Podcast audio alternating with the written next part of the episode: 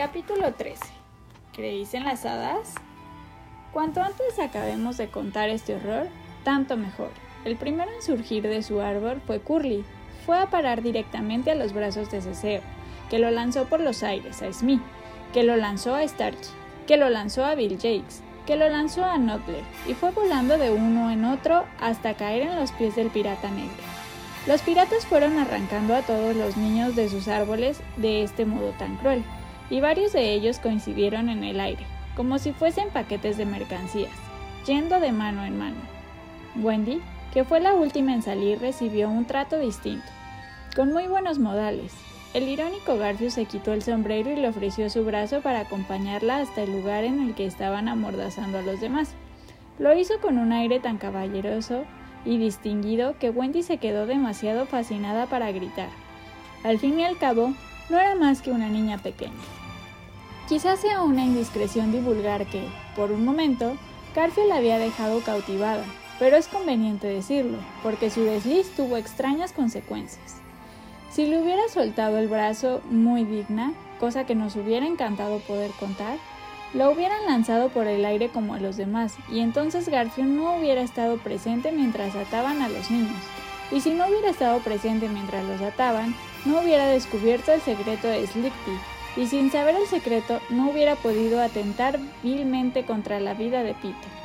Los habían atado para que no pudieran escapar volando, y estaban casi en cuclillas, con las rodillas pegadas a las orejas, y para ello el pirata negro había cortado una cuerda de nueve trozos iguales. Todo iba bien hasta que llegó el turno de Slickty, que resultó ser como uno de esos paquetes desesperantes en los que hay que usar toda la cinta para envolverlos y al final no sobra nada para hacer el nudo. Los piratas, indignados, empezaron a darle patadas, igual que diríamos patadas al mencionado paquete aunque lo justo sería dar patadas a la cinta. Y por extraño que parezca, fue Garfio quien les dijo que no moderaran su violencia. Tenía la boca torcida en un gesto triunfal y malévolo. Mientras sus rufianes no hacían más que sudar, porque cada vez que intentaban atar al desdichado niño por un lado, se inflaba por otro. La prodigosa cabeza de Garfio había ido mucho más allá de la superficie de Slickty, buscando no los efectos, sino las causas, y su gesto triunfal era la prueba de que los había encontrado. Slickty, blanco como la leche, sabía que Garfield había descubierto su secreto, que era el siguiente. Un niño tan hinchado no puede usar un árbol para el que un hombre de tamaño medio necesitaría que lo empujasen con un bastón. El pobre Slickty en aquel momento se sentía el niño más desgraciado del mundo, estaba asustadísimo por Peter y muy arrepentido de lo que había hecho.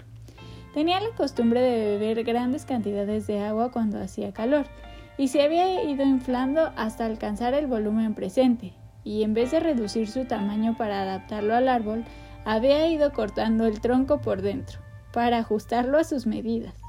Garfio adivinó la superficie de todo esto como para convencerse de que Peter estaba por fin a su merced, pero no salió de sus labios ni una palabra sobre el oscuro designio que se estaba formando de las cavernas subterráneas de su mente. Se limitó a hacer una seña para que llegaran a los prisioneros al barco y lo dejaran a solas.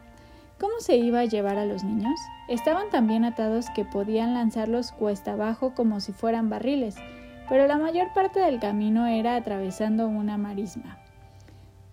De nuevo, el genio de Garfio se sobrepuso a las dificultades. Les indicó que usaran la casa pequeña para transportarlos. Metieron a los niños dentro. De cualquier manera, y cuatro piratas fortachones la levantaron a hombros. El resto se pusieron detrás. Y contando al oído esa canción de los piratas, la extraña procesión echó a andar por el bosque. No sabemos si alguno de los niños iba llorando. De ser así, la canción impedía oírlo pero en el momento en que la casita desaparecía entre los árboles, soltó una pequeña bocanada de humo por la chimenea, como si estuviera desafiando a Garfio.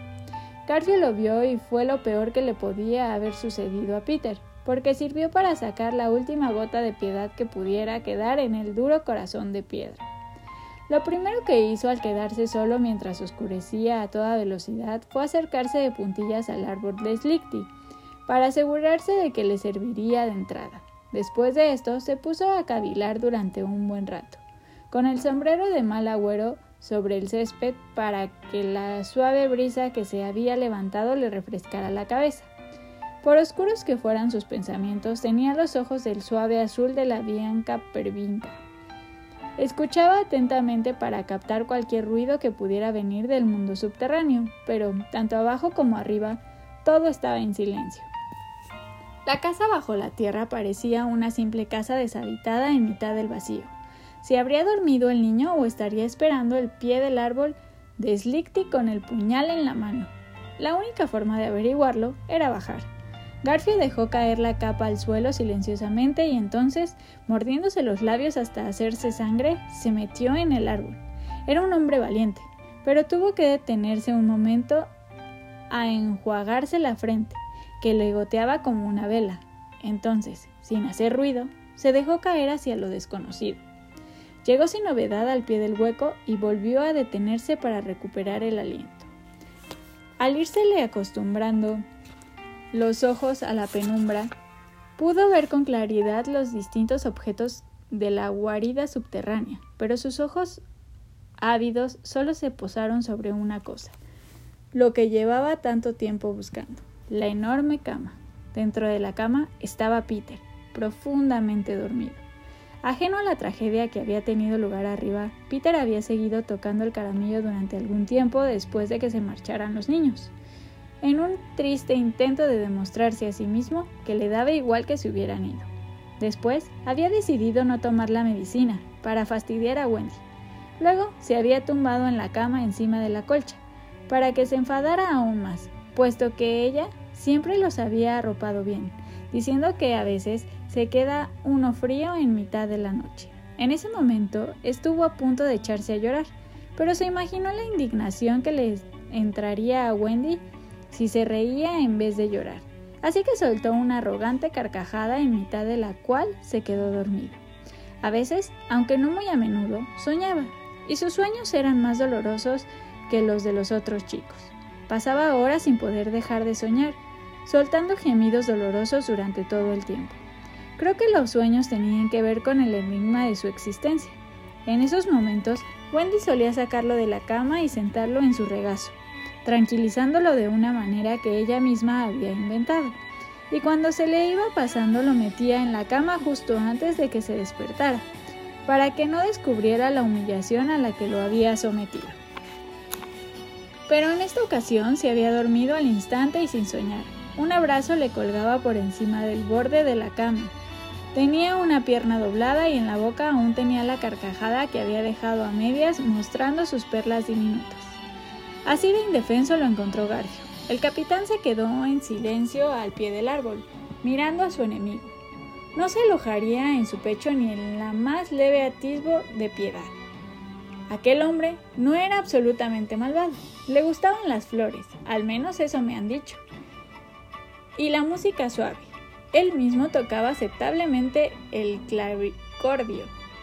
Y hay que admitirlo con franqueza, la naturaleza idílica de la escena lo conmovió profundamente. Estuvo a punto de dejarse llevar por su parte buena y volver a subir, aunque de mala gana, por el árbol, pero hubo algo que se lo impidió. Lo que le hizo quedarse fue la tan impertinente que tenía Peter al dormir, la boca abierta, el brazo colgado, la rodilla doblada. Era la misma personificación de la arrogancia. Y esperemos que todas esas características jamás vuelvan a presentarse todas juntas ante unos ojos tan sensibles a semejante espectáculo. A Garfield se le endureció el corazón. Si su furia lo hubiera hecho estallar en mil pedazos, cada uno de ellos se hubiera lanzado sobre el niño dormido, haciendo caso omiso del incidente. Aunque la luz de la única lámpara iluminaba tenuemente la cama, Garfield estaba a oscuras y al dar con cautela el primer paso hacia adelante, tropezó con un obstáculo, la puerta del árbol de Slickty. Esta puerta no llenaba el hueco del todo, y Garfield había estado mirando por encima de ella. Al estirar un brazo para abrir el pestillo, se indignó al descubrir que estaba demasiado bajo, fuera del alcance de su mano. Su obsesión le hizo creer que se había acentuado cuanto había de insufrible en la cara y en la postura de Peter, y se puso a sacudir la puerta golpeándola con el cuerpo. ¿Acaso esta vez tampoco iba a atrapar a su enemigo? Pero, ¿qué era aquello? El brillo rojo de sus ojos acababa de descubrir la medicina de Peter encima de un estante, al alcance de su mano. Se dio cuenta de lo que era inmediatamente y pensó que por fin tenía a Pan en su poder. Por si alguna vez lo capturaban vivo, Garfio siempre llevaba encima una droga mortal, mezclada por él mismo con los venenos de todos los anillos que había caído en su poder. Los había hervido hasta obtener un líquido amarillo completamente desconocido por la ciencia y que era probablemente el veneno más virulento del mundo. Vertió cinco gotas en el vaso de Peter. Le temblaba la mano, pero era de alegría más que de vergüenza. Mientras lo estaba haciendo, procuró no mirar a Peter, pero no precisamente por miedo a que la piedad le hiciera perder el temple, sino para no desperdiciar ni una gota. Después se recreó mirando a su víctima durante un largo rato y se volvió serpenteando hacia arriba con dificultad. Al llegar arriba y salir del árbol, parecía el mismísimo espíritu del mal saliendo de su agujero. Se caló el sombrero con donaire, se embosó en la capa, sujetándola con el brazo delante del pecho como para ocultarse de la noche, en la que no se veía nada más negro que él y murmurando cosas extrañas, desapareció entre los árboles.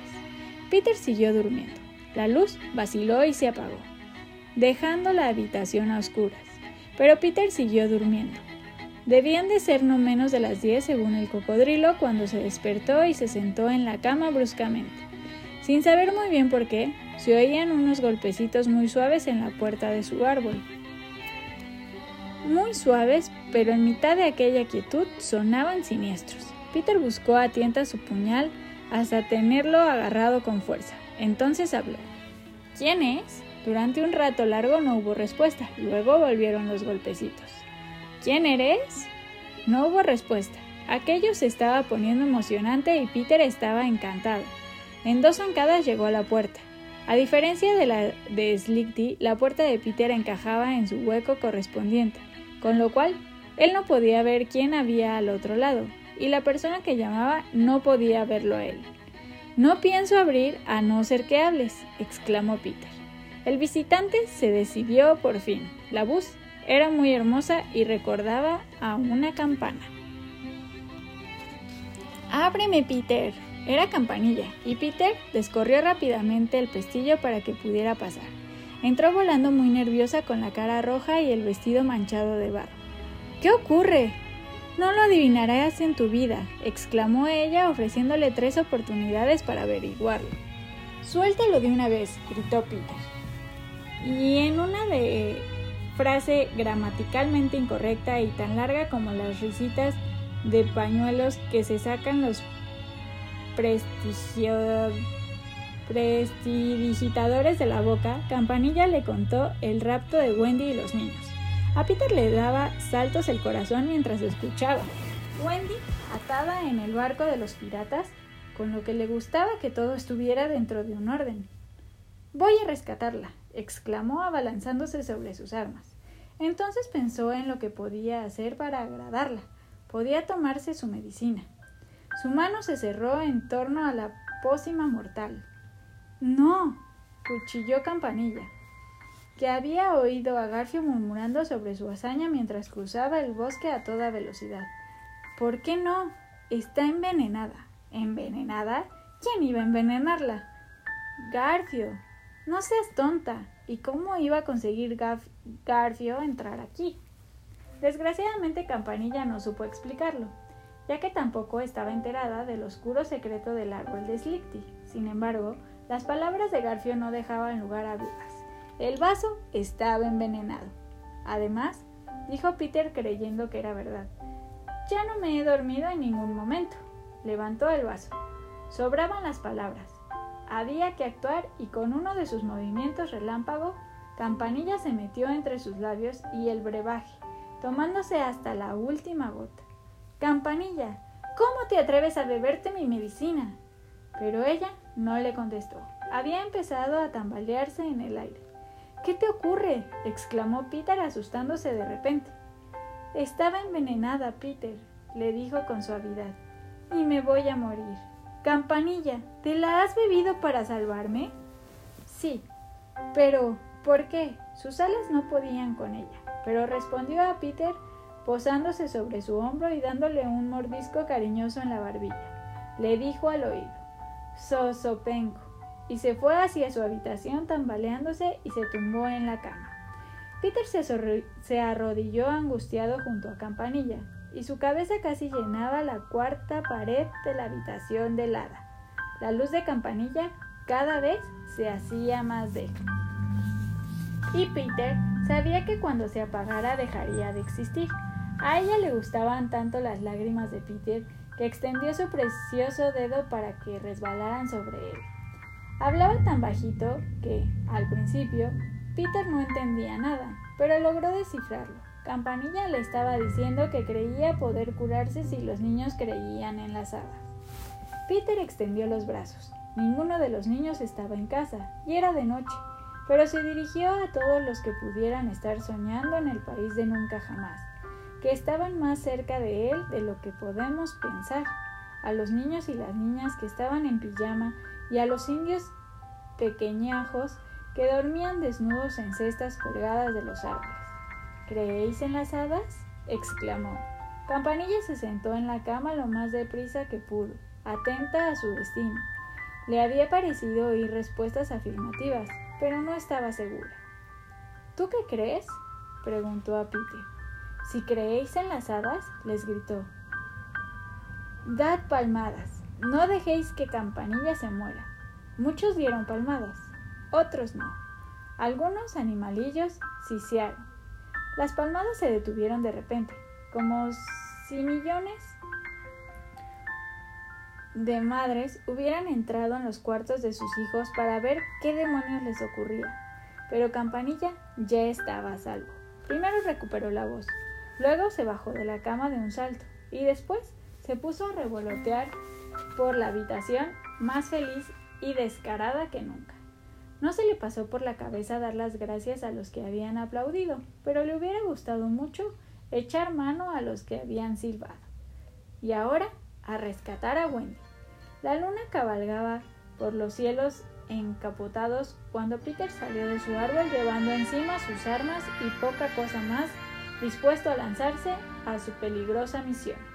No era precisamente la noche que él hubiera elegido, Tenía pensado ir volando a ras del suelo para que no se le escapara nada extraño, pero con aquella luz tan irregular, volar bajo implicaría ir arrastrando su sombra entre los árboles, molestando a los pájaros y avisando a sus atentos enemigos de que había salido. En aquel momento se arrepintió de haber dado a los pájaros de la isla unos nombres tan raros, porque se habían vuelto más salvajes y era difícil acercarse a ellos. No quedaba más remedio que avanzar al estilo de los pieles rojas, cosa que se le daba muy bien, afortunadamente. Pero, ¿hacia dónde? No estaba seguro de que hubiera llevado a los niños al barco.